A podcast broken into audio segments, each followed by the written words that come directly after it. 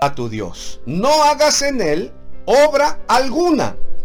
Y luego dice el versículo 11, porque en seis días hizo Dios los cielos y la tierra, el mar y todas las cosas que en ellos hay, y reposó en el séptimo día. Por tanto, Jehová bendijo el día de reposo y lo apartó.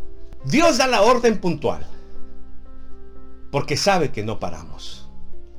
Cuando nos mecanizamos a trabajar un día tras otro, la tensión, la prisa, el tráfico y todo nos daña. Y el reposo, el descanso, el sueño es reparador. Algunos no paran, siempre trabajando toda su vida. ¿Sabes hasta cuándo paramos?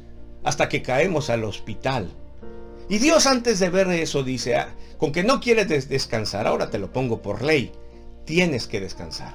Así como yo lo hice, dice Dios. Hice mi obra en seis días y descansé uno, lo aparté, quiero que tú lo hagas. Y como orden de Dios es para nuestro bien.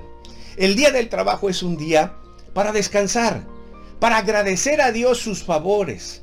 La semana, el año, el tener trabajo, el tener los beneficios del trabajo, el sentirnos productivos. Es un día para dedicarlo, agradecer a Dios. Es por eso que vamos a la iglesia los domingos.